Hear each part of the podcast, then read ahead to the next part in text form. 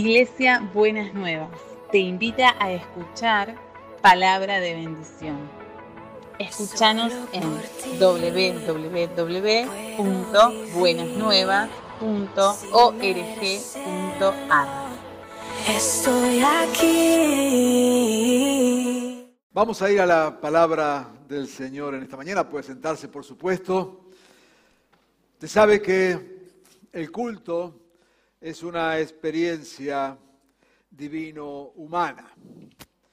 Participamos seres humanos del culto, cantamos, oramos, adoramos, predicamos, pero es Dios el que obra, es Dios el que, el que se mueve. Esto no es una, un espectáculo religioso. Y digo esto para señalar, ¿no es cierto?, lo, lo que Germán acaba de ministrar en relación con lo que vamos a compartir como palabra de Dios en esta mañana. Usted sabe, cuando preparamos el culto, nosotros eh, ni dejamos todo librado al azar porque no creemos que la improvisación sea espiritualidad, ni tampoco programamos los detalles, porque al fin y al cabo Dios no viene aquí a bendecir nuestros detalles, sino viene a hacer lo que Él quiere. Así que en nuestra experiencia de culto hay un marco que por supuesto programamos y pautamos y demás con cierto orden, pero también hay una libertad para el Espíritu del Señor. Así que no, no, no, no, no nos comunicamos qué es lo que va a ministrar cada uno. Y lo que ministró eh, Germán eh, viene como una preciosa, no digo introducción, no sé cómo llamarle, un preámbulo, una presentación, o lo que querramos ponerle a la palabra que Dios nos ha dado para compartir en esta mañana. Digo todo esto, hay eh, hermanos, hermanas que escuchan los mensajes, que reciben copia de los eh, mensajes. Usted sabe que cualquiera puede recibir esto, se mete en la página, allí hay cómo hacerlo y lo recibe en su celular. Pero digo para aquellos que solamente escuchan que les llega este mensaje, les animo a meterse en la página de la iglesia y ver el culto de hoy. Y allí por el minuto 40 es que va a encontrar la administración del pastor Germán. Digo esto porque sería bueno que la pegue a lo que viene ahora como palabra del Señor, como parte de un mismo todo. Amén. No sé si entendió lo que dije, pero bueno, ahí va. Vamos a leer, comenzar leyendo en Miqueas capítulo 4, versículos 6 al 8, y justamente la palabra de Dios para esta mañana es de ovejas lastimadas a nación poderosa.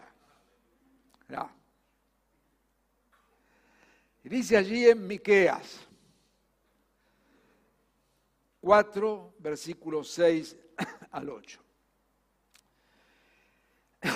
En aquel día, afirma el Señor, reuniré a las ovejas lastimadas, dispersas y maltratadas,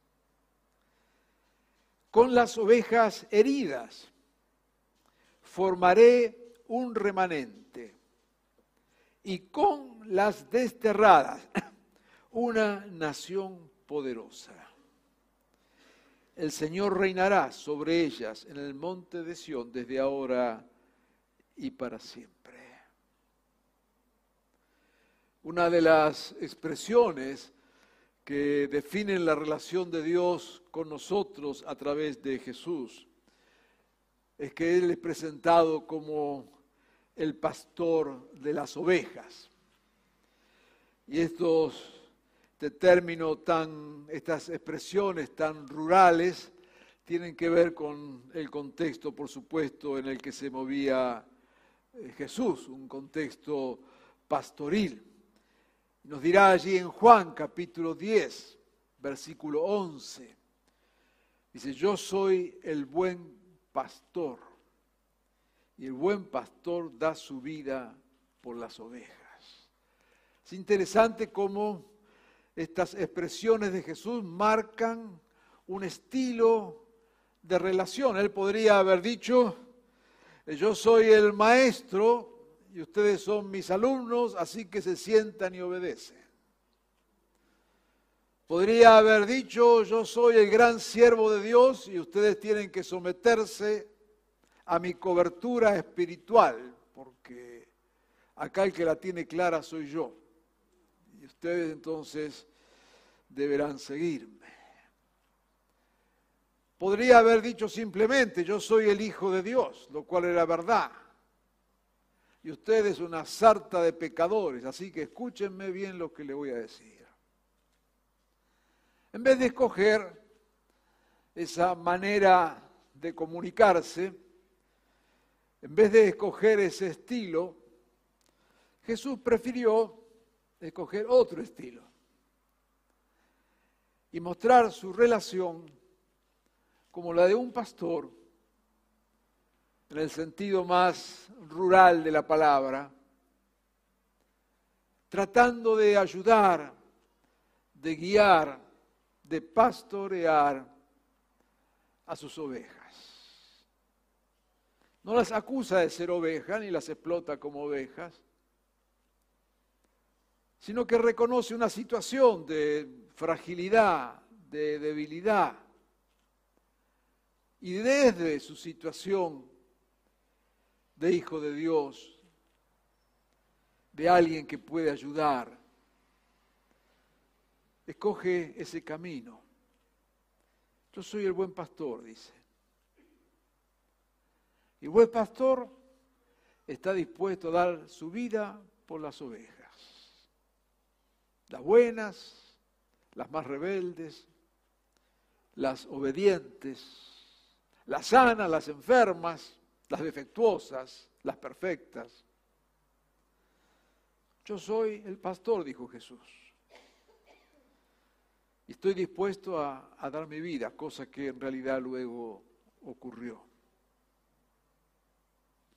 Por eso allí en Juan 10:15 dice, así como el Padre me conoce a mí, yo lo conozco a Él y doy mi vida por las ovejas. Este cuidado especial de su rebaño, esa preocupación por su rebaño, se hizo presente cuando ya en sus últimos días sobre la tierra tiene aquel diálogo maravilloso con Pedro, su discípulo, amigo que le había negado, y en aquella despedida le recomienda a Pedro, Pedro, apacienta mis ovejas. Y vuelvo a subrayar esta actitud de Jesús. Podría haberle dicho otra vez otras cosas a Pedro. Pedro, vos vas a ser cabeza de esta iglesia nueva, así que trata de que todo funcione bien. Pedro, mira que te dejo a cargo todos estos discípulos. Así que discipulalos. Y el que no te obedece, échalo. Pedro, apacienta mis ovejas. Tene paciencia. Ama. Aprende de mí que, que di la vida por las ovejas.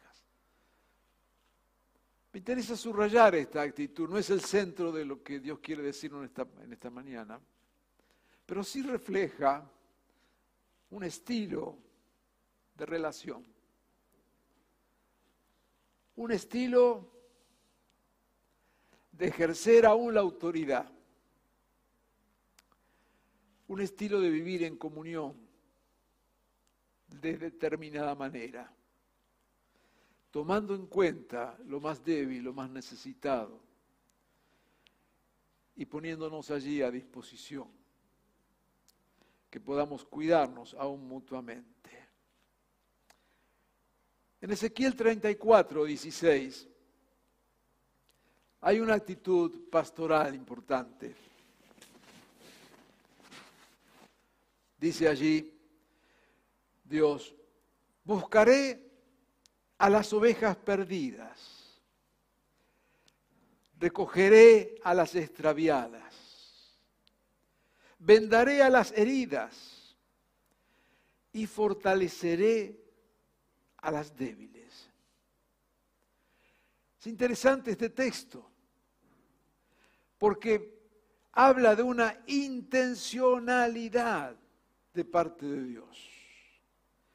No le es indiferente el sufrimiento, no le son indiferentes aquellas ovejas que no son justamente las más saludables o las más fuertes o las que están en la mejor circunstancia, en la mejor situación, todo lo contrario. Intencionalmente pone su ojo allí en esa, dice, las ovejas perdidas. Cuando habla allí de la oveja perdida, conocemos, ¿no es cierto?, la, la situación de estos animales que necesitan de esa guía y que suelen desviarse o perderse allí en las montañas. Por eso dice que las va a buscar, las va a recoger, las va a vendar, sanar las heridas y las va a llenar de fuerza. Lo primero que queremos y que salta de este texto es la actitud de Dios de buscarnos. Y también saber que si alguien está en esa situación de oveja herida, lastimada, por lo que fuera, allí está el pastor divino, buscando, llevando, sanando las heridas y dándonos de su fuerza. Este es el método pastoral divino.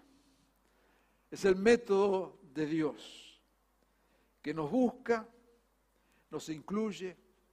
Allí en Juan 10, 16 dice que, dice Jesús, ahora dice, tengo otras ovejas que no son de, este redil. Y está hablando allá al pueblo judío, ¿no es cierto?, al cual Jesús vino en primer lugar, pero dice, mire, ustedes son mi redil, son mis ovejas, pero resulta que hay otras ovejas que no son de ustedes, pero que también debo traerlas.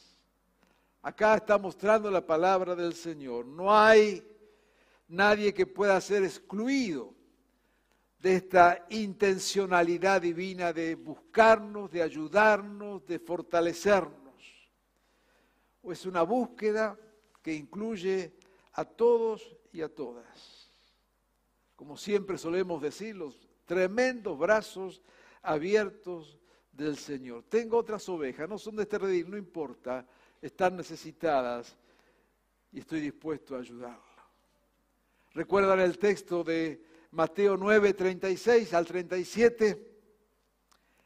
Aquel texto que tantas veces compartimos cuando dice, al ver las multitudes, tuvo compasión de ellas, porque estaban agobiadas, desamparadas, otra vez, como ovejas sin pastor.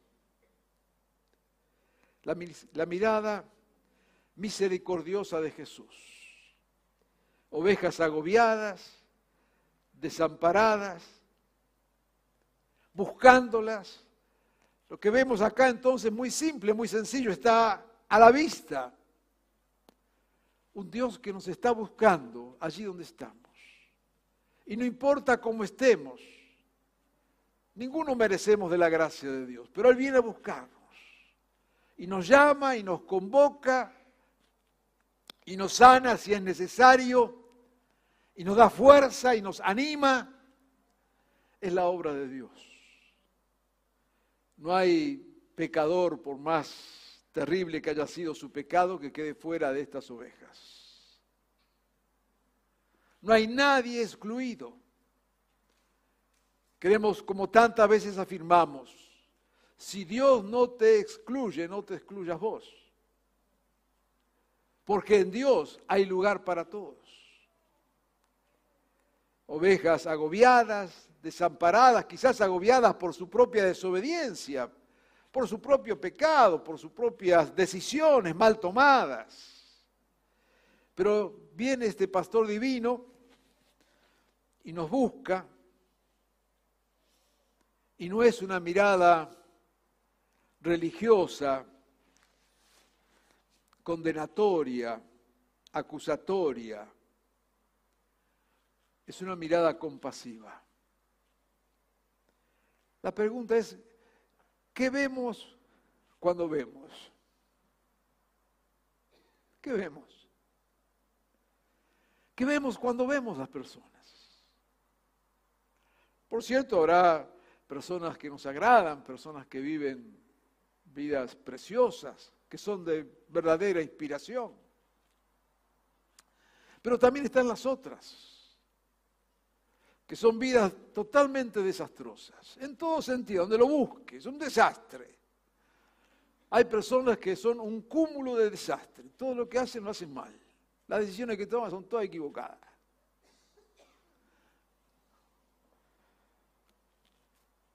La mirada del buen pastor los alcanza a ellos también.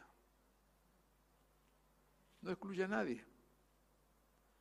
Ahora acá está mostrándonos no solamente lo que Dios hace por nosotros y cómo lo hace, sino también para aquellos que queremos seguir al Señor, debemos también copiar, imitar estas actitudes. Amados hermanos y hermanas, estamos, no es ningún descubrimiento lo que estoy diciendo, ¿no es cierto? Viviendo en un momento, una situación, en un mundo que por supuesto está alejado de Dios, pero en estos días lo vemos como intencionalmente querer alejarse de Dios. Lo vemos aquí, al menos en nuestro contexto, aquí en, Argentina. No, no se pierden oportunidad para alejarse de Dios. Estaba leyendo los comentarios, ¿no es cierto?, de una eh, ópera que se presentó en el Teatro Colón, los que son de fuera de Argentina, este es nuestro teatro por excelencia. Y allí se presentó una obra que representa la vida de una mujer mártir cristiana, creo que es del siglo III, que, que dio su vida por la fe, una mujer extraordinaria, y de ella se hizo una ópera. Y cuando la acaban de representar, no tuvieron mejor idea que cambiarle la letra y hacer una ópera verdaderamente blasfema en el mejor teatro de, Argentina. ¿Había necesidad? No había necesidad. Había intencionalidad. ¿Y qué vamos a hacer? Alguien porque conoce mi rol en otros eh, círculos eclesiásticos me dice, me manda una nota, eh, pastor, habría que decir algo. ¿Y qué vas a decir? ¿Qué esperás del reino de las tinieblas? Ahora, ¿cómo miramos cuando miramos? ¿Miramos a lo que hicieron esto como blasfemos? Sí, fueron blasfemos. ¿Miramos como que tienen una intención perversa? Sí la tienen. Pero es esa nuestra mirada. Saldremos a acusar, saldremos a defender, saldremos a decir que tenemos la verdad y de hecho la tenemos. ¿O habrá otra mirada? Dice que Jesús los miró Y dijo, pobre, están como ovejas sin pastor.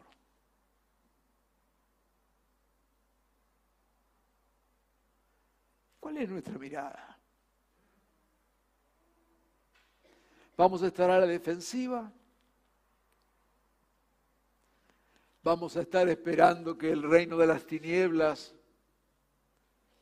le haga publicidad al reino de Dios? ¿O vamos a comprender que las tinieblas son tinieblas, que no puede venir otra cosa de ahí, pero vamos a mirarlo con los ojos de Jesús,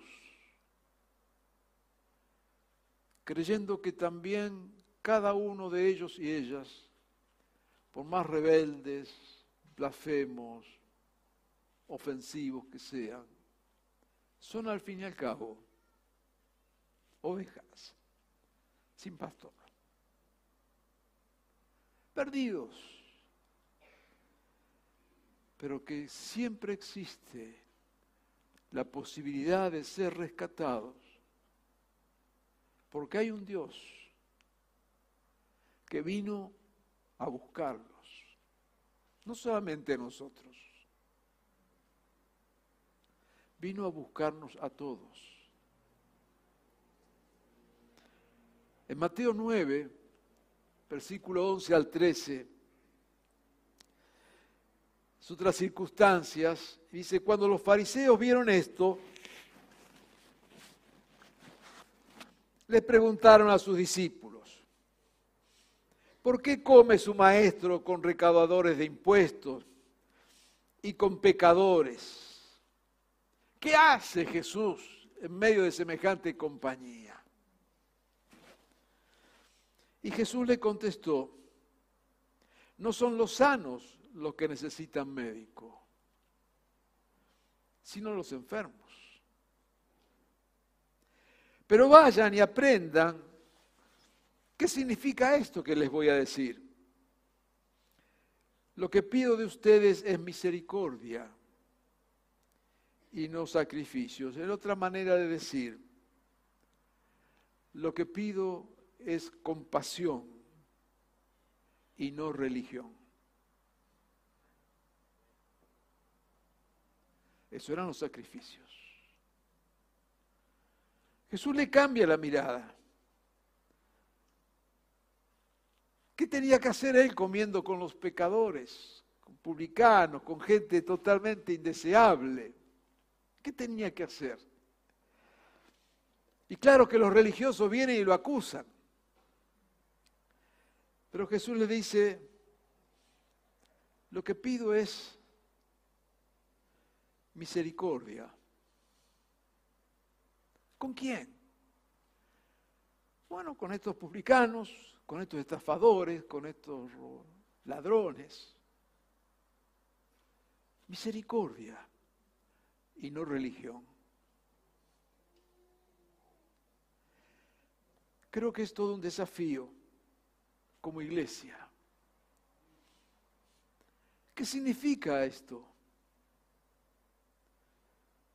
Es la iglesia que se mezcla en el barro, que se acerca. Es una iglesia que establece puentes en vez de levantar murallas. Eso es ser iglesia. Ser iglesia no es un reducto de santos. Ser iglesia es un grupo de pecadores perdonados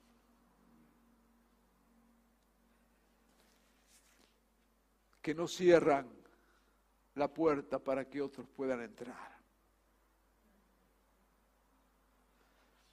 A veces somos como aquello que un día a la hora donde todos van al trabajo, llega el colectivo, el bus, se suben y como se subieron se quedan en la puerta, nadie más puede entrar. Y a veces veo que la iglesia tiene la misma actitud. Empujamos por entrar y una vez que entramos nos paramos en la puerta y no queremos que nadie más entre. Cuando el Señor sigue abriendo la puerta. Misericordia quiero y no religiosidad. Así que este mensaje tiene que ver con esto con esa puerta enorme, abierta, y con un Dios que te está buscando. No es que te encontraste con Dios, Dios ya te había encontrado. Te diste cuenta nada más de que Dios estaba ahí. Así que va esta primera invitación. Si estás lejos, apartado, metido en medio del barro, Dios te está buscando. Y quiere curarte, sanarte, restaurarte, bendecirte y usarte. Pero hay algo más que dice el texto y tiene que ver con el texto que leímos allí en Miqueas. Dios está hablando de, la condición ahora ahí de, de su pueblo.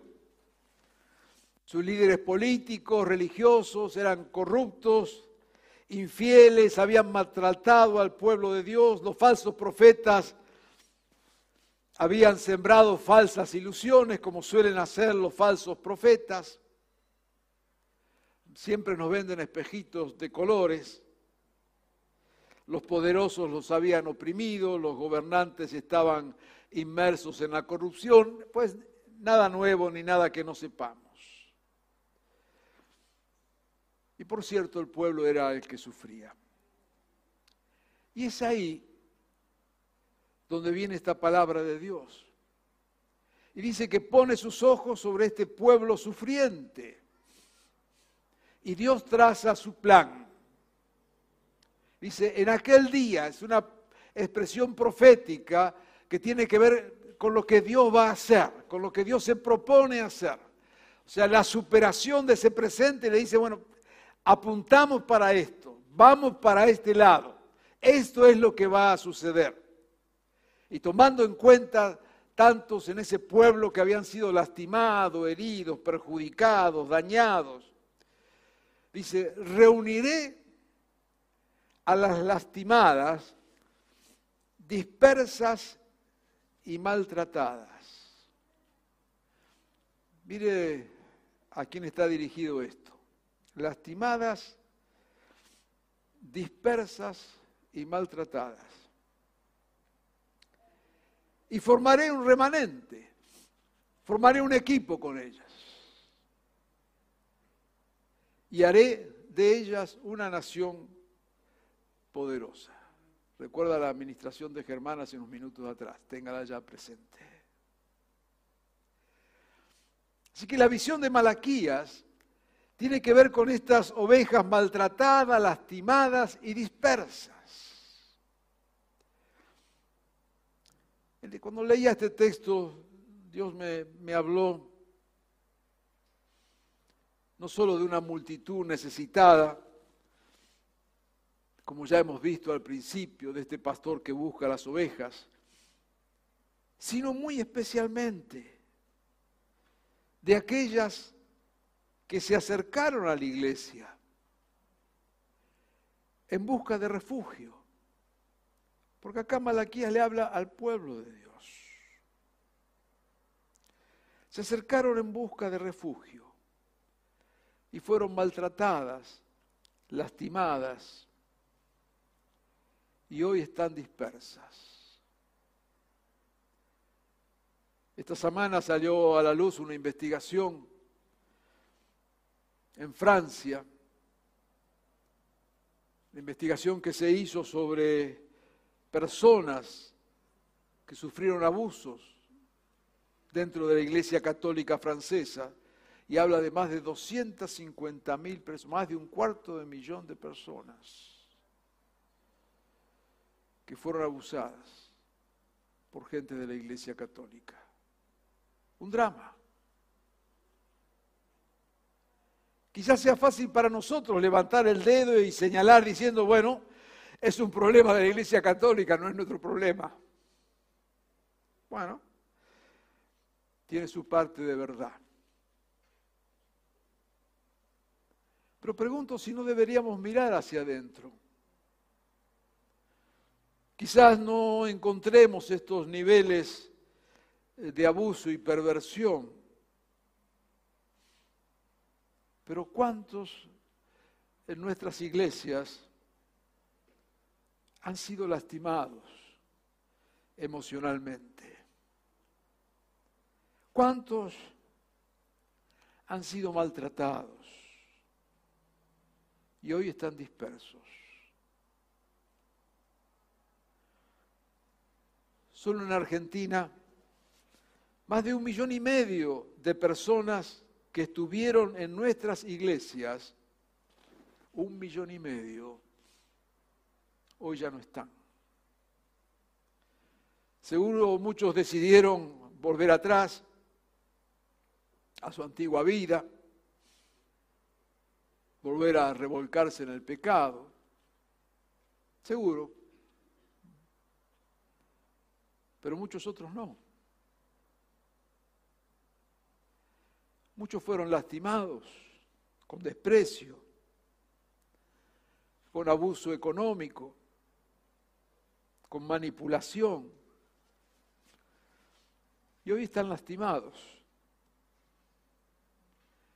porque han sido maltratados. El profeta decía que en aquellos días el Señor reunirá a las ovejas lastimadas, dispersas y maltratadas.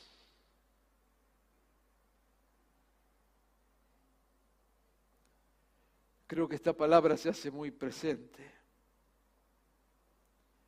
Y Dios dice que convoca entonces a un tiempo que creemos es este tiempo, un tiempo de restauración y un tiempo de sanidad. Dice, las reuniré. No han pasado desapercibido a los ojos de Dios estas cosas. Por el contrario, son el centro de la atención, de la mirada de Dios. Y no solo las reunirá y sanará sus corazones, sino que, vuelvo, tal como nos ministraba Germán, Dios tiene un proyecto, una nueva oportunidad. Dice que con las ovejas heridas y lastimadas formará un remanente. Y con este remanente, con este rejuntado de gente dañada, hará una nación poderosa. Siempre Dios escoge cosas raras y hace cosas raras. La materia prima del gran proyecto divino son vidas lastimadas, heridas y dispersas. Estas personas jamás hubieran sido reclutadas para una guerra, jamás serían admitidas en una empresa. Y para ser honestos, jamás las tomaríamos en cuenta para hacer algo significativo dentro de la iglesia. No dan el nivel. Pero parece que Dios tiene otra mirada. Y la mirada de Dios es justamente poner el foco en esas personas. Poner el foco en las ovejas perdidas, que no importa por qué se perdieron, están allá perdidas y las ama y da su vida por ellas y las convoca. Y poner el ojo también en estas otras ovejas lastimadas, heridas y maltratadas, y también las convoca. Este es un tiempo de sanidad y de restauración. Y Dios te está llamando otra vez. Y no solamente llama, sino que Dios quiere que formes parte de su pueblo. Y si formando parte de su pueblo has estado allá herido, lastimado, abusado, Dios te invita a que te vuelvas a sumar a su proyecto divino. Dios quiere que vuelvas a ejercitar los dones que te dio y los ministerios que te encomendó. Decíamos el domingo pasado, Dios te da nuevas oportunidades. Si has vivido una vida lejos de Dios, si tu vida, si tu vida ha sido un desastre tras otro y hoy escuchas estas palabras, debes saber esto. No estás buscando a Dios, Dios te está buscando. Y te tiene compasión. Ven a Jesús. Decide, aquí estoy. Pero si eres de aquellos que están lastimados, si eres parte de esa multitud dispersa y maltratada, Dios te convoca y te dice, volvé. Dios está haciendo algo y quiere volver a contar contigo. Jesús te está esperando. Hay sanidad y hay restauración. Oremos.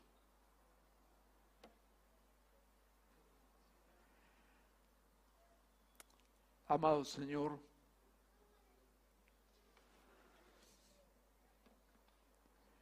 humildemente venimos, Señor, a tu altar en esta mañana.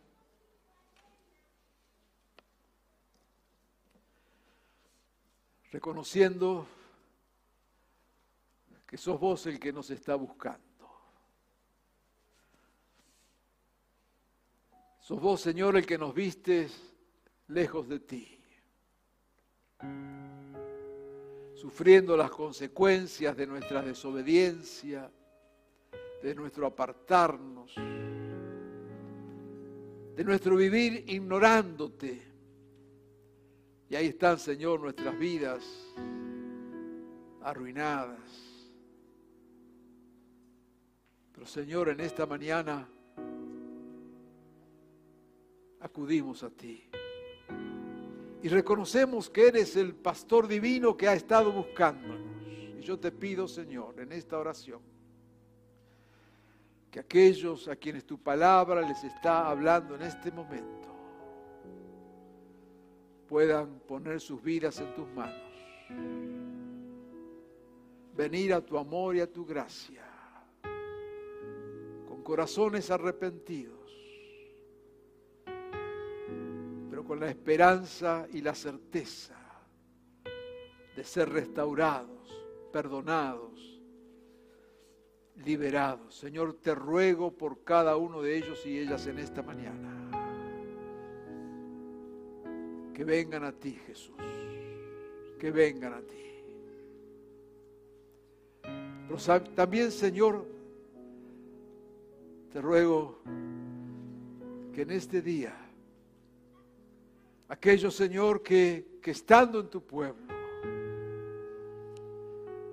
que siendo parte de tus ovejas, han sido lastimados, heridos, maltratados. Creemos, Señor, lo que dice tu palabra a través del profeta. Vienen días. Y estos son los días en que has puesto tus ojos sobre estas ovejas. Las estás convocando a tu redil. les estás diciendo que este es un tiempo de sanidad, que es un tiempo de restauración. Y estás formando justamente con estas ovejas tan debilitadas, estás formando un remanente, un grupo para usarles poderosamente y hacer de ellos, de ellas, una nación, de un pequeño grupo a algo poderoso, Te pido, Señor, que en esta misma mañana estés sanando corazones, estés sanando memorias, estés curando heridas. Y tu palabra resuene claramente, convocándolos a servirte, convocándolos a esa gesta maravillosa de tu reino, donde nos querés ver a todos y a todas, honrándote, sirviéndote, viviendo para ti. Hazlo, Señor, en esta mañana. En tu nombre, buen Jesús. Amén.